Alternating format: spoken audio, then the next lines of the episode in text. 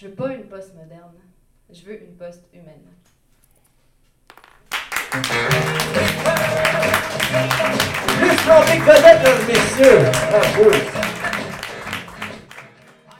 Je suis factrice depuis deux ans et pour la première fois, par un dimanche soir du mois d'octobre, je prends la parole publiquement sur la réalité du métier. On est dans un cabaret littéraire à Montréal, à la veille du déclenchement d'une grève. Je suis en arrêt de travail depuis deux semaines et j'utilise mes temps libres pour essayer de comprendre. Derrière chaque conflit de travail, il y a un jeu de pouvoir qui touche plus que les parties patronales et syndicales. Je commence à voir que derrière la lutte qu'on est en train de mener pour des meilleures conditions de travail, il y a des enjeux politiques, économiques, historiques, médiatiques, sociologiques et citoyens. Évidemment, je ne peux pas aborder tout ça dans un cabaret littéraire, alors j'ai déjà eu l'idée d'une série audio. Parce que j'ai envie de prendre la parole, mais j'ai aussi envie de la donner. Dans les épisodes à venir, vous allez entendre des chercheurs, des politiciens, des syndicalistes, des citoyens et bien sûr vos facteurs donner leur avis sur le système postal. Bienvenue à ce premier épisode des Facteurs anonymes.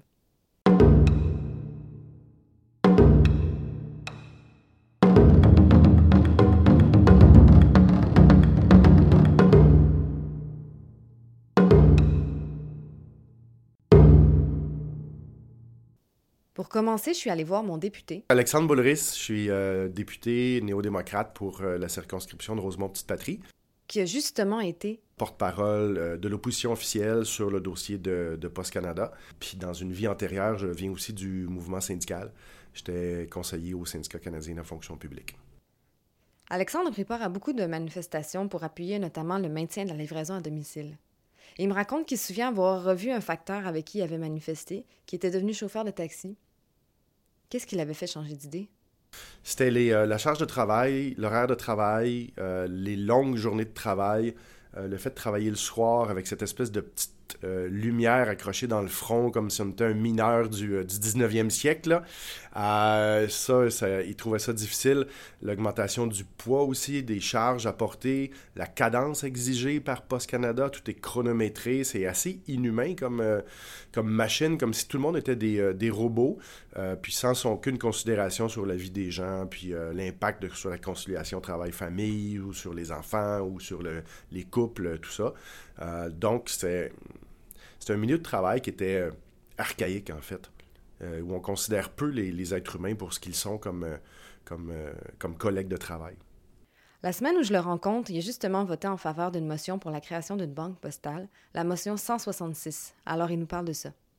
Oui, c'est une de mes collègues, Irene Matheson, qui est députée de, London, en Ontario, qui a déposé une motion pour demander au gouvernement libéral d'instaurer un nouveau service dans les bureaux de poste de, de Post Canada, qui serait une banque postale, et qui existe dans tellement de pays dans le monde depuis longtemps que ça fonctionne bien en France, en Italie, au Royaume-Uni, au Japon. Au Japon, la banque postale japonaise a plus que 1 milliard de dollars en actifs. C'est une des plus grandes banques japonaises qui existent. Et euh, ça fonctionne bien. Ça augmenterait l'offre de services de, de Post Canada euh, dans, des, dans des petites municipalités, des régions, des villages où les caisses des jardins, les banques ont fermé leurs succursales depuis des années. Des fois, la seule chose qui reste comme service, c'est le bureau de poste de Post Canada. Et si on pouvait avoir un compte en banque là, pour être capable de faire des dépôts, faire des chèques, faire des, des choses de base. Là. On ne parle pas de jouer en bourse ou quoi que ce soit. Ça améliorerait la sécurité, euh, la qualité de vie de beaucoup, beaucoup de Québécois et de Canadiens. On parle de euh, au-dessus d'un million de personnes en ce moment au Canada qui n'ont pas de, de, compte en banque. Et ça pourrait être une alternative euh, à, cette situation-là pour des gens. malheureusement, les, les, libéraux de Justin Trudeau ont voté contre la motion du, du NPD. Euh, sauf une dizaine de députés libéraux, si je veux être tout à fait honnête. Euh, mais la, grande, grande majorité des libéraux ont voté contre, les conservateurs ont voté contre aussi. C'est comme si on voulait pas que Post Canada ait du succès. C'est comme si on voulait pas que Post Canada réussisse. Et depuis des années, on voit des décisions un peu absurdes où on coupe des services dans les, euh, les, comptoirs postaux. la réduction des heures d'ouverture, par exemple, est complètement ridicule. À un moment donné, tu avais des, des, bureaux de poste qui étaient ouverts jusqu'à 6h, 18h le soir, ce qui permettait aux gens qui finissaient à 5h de passer au bureau de poste. Mais là, on ferme à 5h en même temps. Euh, on, était ouvert sur l'heure du midi. Il y a des endroits où l'heure du midi, l'heure du lunch a été fermée. Notamment en Abitibi-Témiscamingue. alors, évidemment, on, empêche les gens d'aller au bureau de poste. Puis là, on leur dit, ben, c'est pas grave, allez à la pharmacie parce que, vous savez, il y a, un comptoir privé là, géré par le Jean Coutu, mais on n'a pas la même qualité de service. Il y a des erreurs qui se font. Ces gens-là ne sont pas des travailleurs syndiqués. Ils donc, sont pas formés. Ils sont pas formés non plus. C'est pour ça qu'il y a des erreurs qui se font. Ils se trompent dans les prix, ils se trompent dans les enveloppes, ils se trompent dans les... Voilà. C'est pas la même qualité euh, de service pour les citoyens. Puis c'est pas non plus la même qualité euh, de salaire pour ces gens-là qui euh, sont payés directement par le Jean Coutu puis qui n'ont pas d'avantages sociaux. Alors, nous, ce qu'on pense, c'est que c'est un bon service à la population, puis on est content, puis on est fier de garder des emplois de qualité avec quand même des conditions de travail minimales, et ce, partout au pays. Euh, un emploi de, facteur euh, sur la côte nord, ça vaut quelque chose dans un village où il n'y a peut-être pas beaucoup d'emplois, parce que ça redistribue la richesse, puis c'est de la consommation locale qui est faite, puis c'est un service qui est, apprécié par la population. Ça a été quoi les arguments contre? Ça a été débattu un peu? Ça n'a pas été débattu tant que ça, mais c'est comme, ben, j'ai l'impression, moi, que sans le dire ouvertement, les six grandes banques canadiennes ne voient pas d'un très bon œil un nouveau compétiteur arriver sur le marché qui serait capable d'offrir des services qui correspondraient à des besoins de base, euh, fondamentaux des de services bancaires, euh, et qu'ils sont bien contents de, garder un peu euh, leur champ d'action, puis que ça va rester comme ça. Je pense que les libéraux l'ont jamais dit ouvertement, mais chez les conservateurs, c'est plus clair qu'ils ne croient pas au service public en général. Si le privé pouvait s'occuper de tout, ça serait bien correct. Euh, quand les conservateurs étaient au pouvoir, ils avaient essayé de complètement euh, arrêter toute la livraison du courrier à domicile. Euh, sous prétexte qu'il y avait un rapport qui disait que un jour, Post Canada finirait par perdre de l'argent. un rapport qui s'est avéré complètement faux, hein, qui date de 2012. je pense que c'était Cooper, Waterhouse Cooper, qui avait fait le rapport. Et non, finalement, Post Canada continue à faire des profits, notamment à cause de l'augmentation euh, des colis. Les gens magasinent en ligne, mais ces petites boîtes-là, quand on, achète un produit, ben, il faut bien que quelqu'un vienne, vienne, le livrer. Puis évidemment, c'est souvent euh, Post Canada qui le fait. C'est ça, c'est que les gens ne sont pas nécessairement conscients que dans la chaîne, euh, quand ils font un clic, oui, mm-hmm. on, achète ça de, Chine, ben, éventuellement, il y a un facteur dans, les opérations. Ou, d'autres travailleurs de Post Canada. Ou d'autres travailleurs de Post Canada qui sont impliqués dans toute la, chaîne, comme vous dites, effectivement, puis qu'il faut bien que la petite boîte qui arrive chez vous, quelqu'un vienne l'apporter. Euh, et là, là-dessus, vous, ferez des vérifications. C'est plus mon dossier, fait que je ne pas tous les détails, mais semble-t-il qu'il y a un problème avec le nouvel accord de libre-échange avec les États-Unis puis le Mexique, où euh, Post Canada serait exclu de certaines livraisons à domicile de colis. Et comme si on voulait c'est une expression de Ronald Reagan contre les, services publics dans les années 80, c'est euh, affamer la bête. Euh, et pour réduire les, services publics et les services gouvernementaux, tu t'arranges pour que ils fassent de moins en moins de revenus, puis après ça, tu dis, ben regardez, ils font plus de revenus, donc on va envoyer ça au privé. Mais en fait, c'est pas vrai qu'ils font plus de revenus. Non, c'est pas vrai. c'est pas vrai. Il y a une diminution marquée des lettres. Ça, c'est. C'est ça. Mais l'augmentation du colis fait en sorte que c'est notre les, revenus de Post Canada vont augmenter, puis c'est nettement compensé. Il n'y a, pas de, a pas de problème, mais on agite souvent cette espèce d'épouvantail-là pour essayer de justifier, euh, justifier ça. Il y a beaucoup de. Il y a beaucoup d'ignorance ou de désinformation également. Euh, je me rappelle quand je défendais les, postes, le travail des, facteurs, des, des factrices, euh, même dans les radios poubelles de Québec en 2012-2013, souvent, les animateurs de radio de droite ou conservateurs me disaient Oui, mais c'est nos taxes qui payent ça, ces salaires-là. Puis là, je leur disais Non, Post Canada est complètement autonome financièrement. Ils payent leurs employés à même leurs propres revenus. Puis c'est pas les contribuables, c'est pas nos taxes puis nos impôts qui payent pour ça. Et là, là, ils étaient complètement déstabilisés. Ah oui, ah, on n'était pas au courant de ça. Oui, mais bon, on fait un peu de recherche avant de faire une entrevue, là, ça pourrait aider. Puis, euh, mais vous savez, il y, a ce genre de préjugés-là, tu pourquoi je paierais un salaire ou un régime de retraite à quelqu'un?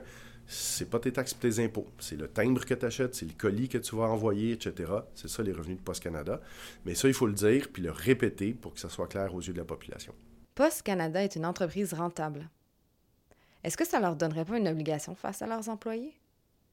Oui, ça leur donne une certaine obligation. Ils ont les moyens de bien traiter les gens. Ils ont les moyens d'offrir de bons salaires. Ils pourraient offrir des meilleures conditions de travail puis des meilleurs horaires. Puis nous, on est très fiers que un, service public comme Post Canada soit autosuffisant, puisse faire des profits et devrait donner l'exemple dans le traitement des travailleurs et des travailleuses des postes. Parce que euh, l'État, le gouvernement ou euh, un service comme Post Canada, mais ça doit servir de modèle puis d'exemple pour le reste de la société, pour les entreprises privées. Ça fixe un certain standard euh, qui devrait être poursuivi par, par tout le monde. Donc, on trouve ça dommage quand Post Canada va dans la, la direction inverse puis euh, essaye de, couper les avantages des, travailleurs, puis essaye de, faire en sorte aussi qu'on va presser le citron de telle manière qu'on va aller chercher tout le jus de, tout le monde, et ce qui provoque un, climat de travail malsain, euh, des burn-out, des dépressions, euh, un taux d'absence maladie qui est beaucoup plus élevé que dans d'autres d'autres services publics. Donc, il y a beaucoup de choses qui sont à améliorer puis à régler à Post Canada, mais c'est surtout dans la gestion à l'interne les services sont bons pour la population. Ben, il faudrait augmenter les heures d'ouverture de certains euh, bureaux de poste, là, mais ça, c'est... Et ça, le gouvernement peut, agir là-dessus ou pas? Ben, il peut agir là-dessus parce que c'est quand même bon. C'est sûr que c'est pas le premier ministre directement qui négocie sur la table les conditions de travail ou qui va gérer l'horaire des, euh, des facteurs. En même temps, c'est le gouvernement qui nomme les personnes sur le conseil d'administration, qui nomme le PDG, puis il peut lui donner un mandat. Il peut lui donner une direction en disant voici ce qu'on veut voir, puis voici c'est quoi ton travail. Ensuite de ça, le PDG va bien faire euh, avoir une certaine autonomie là-dedans, mais on peut placer à la direction d'une société d'État des gens qui, avec un mandat qui est clair, en faveur des services publics, puis respectueux des travailleurs, puis des travailleurs des postes. Est-ce qu'il y a des traces de ça, de, ce mandat-là? Est-ce que c'est accessible pour le citoyen? Non, c'est pas accessible pour le citoyen, mais euh, quand on, entend, par exemple, euh, le PDG des, de Post Canada à l'époque, qui avait été nommé par les conservateurs, puis quand on... Oui, Deepak, c'est ça. On parle de Deepak Chopra et non de Deepak Chopra, l'auteur et conférencier à succès derrière le best-seller qui s'appelle justement Le livre des coïncidences. Alors ça me fait un petit peu rire. Il défendait la fin de la livraison du courrier à domicile, puis on lui pose des questions au comité parlementaire à Ottawa, puis qui nous répond, ben, on pose des questions en disant, ben oui, mais ça va, être, ça va avoir un impact sur les personnes âgées, sur les personnes à mobilité réduite, ils vont être obligés de se déplacer, ça va compliquer leur vie. Euh, la réponse qu'on a, c'est ben, ça va forcer les personnes âgées à sortir de chez elles, puis c'est bon parce que ça va leur faire faire de l'exercice. Euh, tu vois qu'il a reçu une directive là, du, gouvernement Harper pour essayer de défendre ce qui est presque pas défendable, qui va, qui va heurter la vie de certaines personnes. Euh, donc, tu sens qu'il est en mission. Là. et si tu changes la direction, tu peux leur donner. je pense quand tu, quand tu nommes la personne, tu es capable d'avoir une conversation pour quel genre de résultat tu veux avoir. Et là, qu'est-ce qui se sent en ce moment avec. Euh, c'est McDonald's, je crois que. Ben, moi, les échos que j'ai, c'est que euh, au moins, là, les libéraux ont arrêté là, euh, les coupures de services de livraison de, de, courrier à domicile. Malheureusement, Trudeau avait promis de rétablir le service de livraison à domicile parmi tous ceux qui l'avaient perdu sous Harper, et là, ils ne le font pas.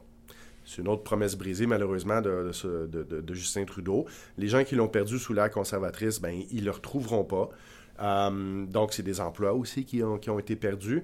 Euh, et, j'ai l'impression pour l'instant que le mandat que Trudeau a donné, c'est essayer de ne pas trop faire de vagues. Euh, d'ailleurs, là, il y a un conflit de travail qui est en cours. et pour l'instant, les réponses qu'on a des libéraux à la période de questions sont extrêmement évasives en disant, ben, on souhaite un règlement, puis on veut laisser les deux parties trouver une solution. Je pense que à moins d'un an des prochaines élections, justement, euh, les libéraux essayent de dire trouver une solution, mais ils sont pas du bord des travailleurs, mais ils laissent la direction essayer de, négocier durement, mais ils ne menacent pas pour l'instant d'une loi de retour au travail. Parce que euh, ils essayent de conserver les meilleures relations possibles avec les grands syndicats canadiens. Et euh, ça leur ferait très très mal à leur image s'ils ne respectaient pas la libre négociation et qu'ils forçaient euh, un retour au travail avec une loi spéciale. Je pense qu'ils essayent d'éviter ça en ce moment. Mais on verra. On verra s'ils vont, euh, s'ils vont peut-être euh, succomber aux pressions de la partie patronale éventuellement. Est-ce que vous suivez ça en tant qu'ancien syndicaliste? Oui, ben, je suis ça, j'en, j'en entends parler.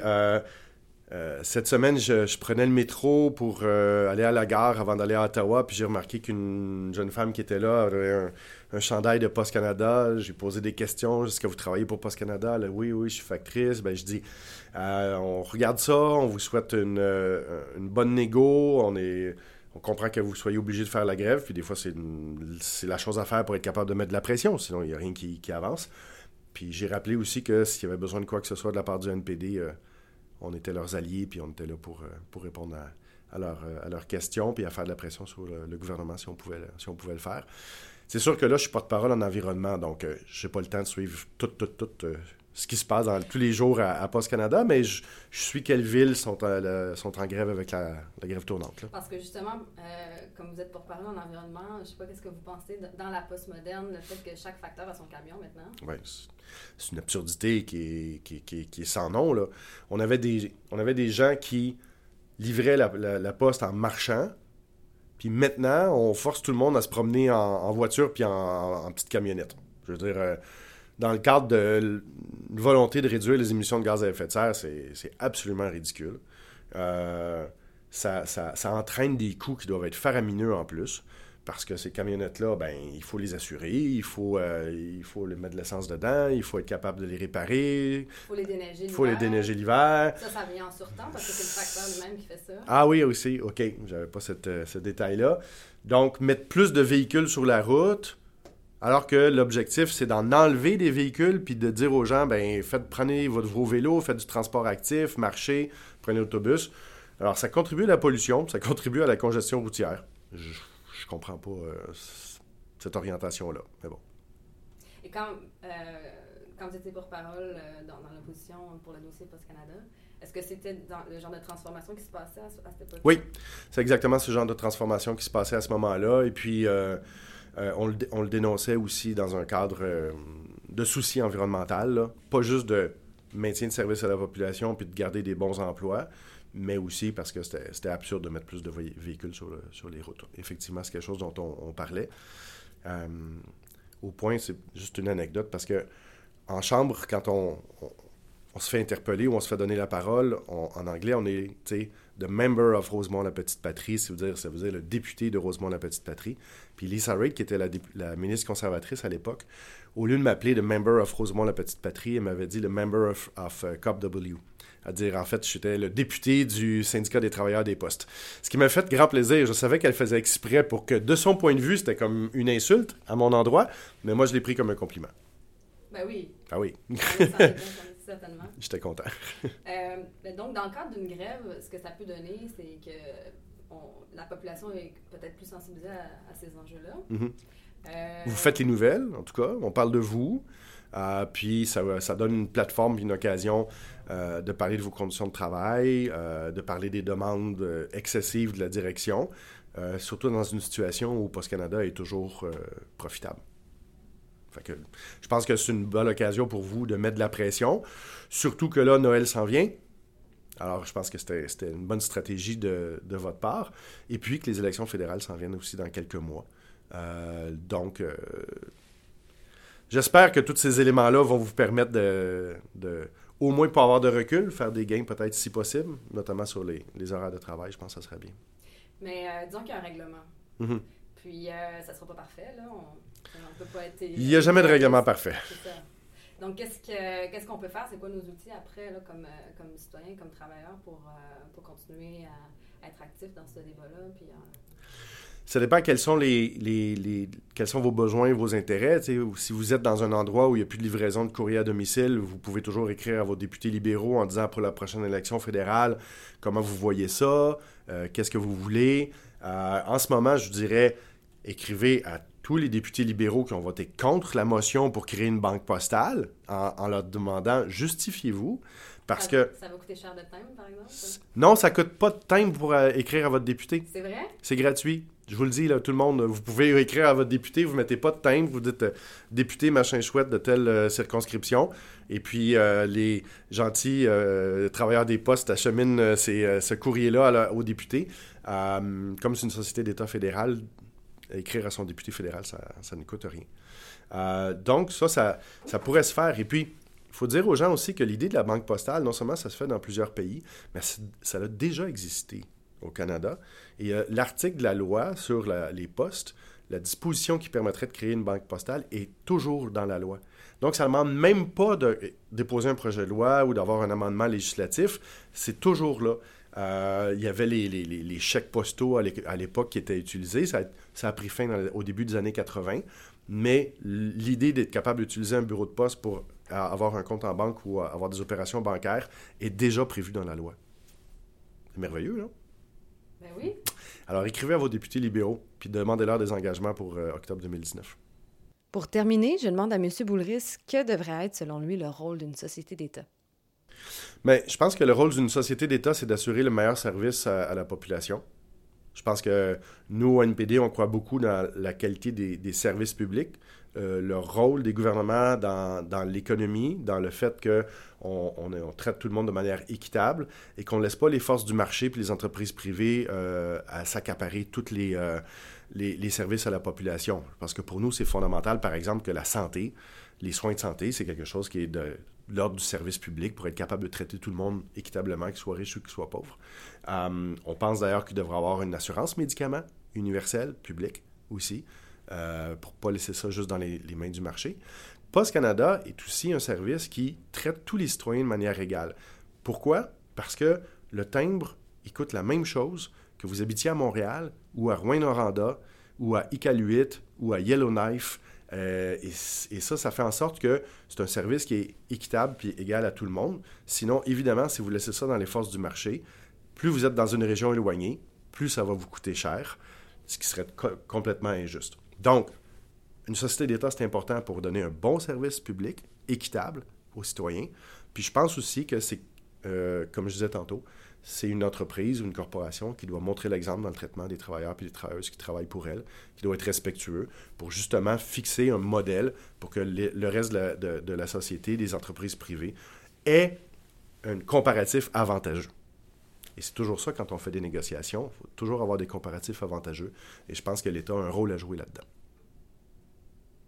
Voilà. Super, c'est super inspirant. OK, cool. merci beaucoup. C'est vrai que c'est inspirant comme rencontre. Puis d'ailleurs, ça m'a inspiré un premier défi. Et si cette semaine, on écrivait à notre député? Pour lui parler de banque postale, par exemple? Mais ça peut être le sujet de votre choix. L'important, c'est que ça vous touche. Moi, je pense que je vais écrire à Alexandre pour lui dire qu'il conserve mon vote aux prochaines élections. Vous avez une opinion sur le système postal ou bien vous voulez faire des commentaires sur ce que vous venez d'entendre? Écrivez-moi via la page Facebook des Facteurs Anonymes. Sinon, ben, on se retrouve dans le prochain épisode où je vous fais un résumé de ma première journée sur les lignes de piquetage. À bientôt!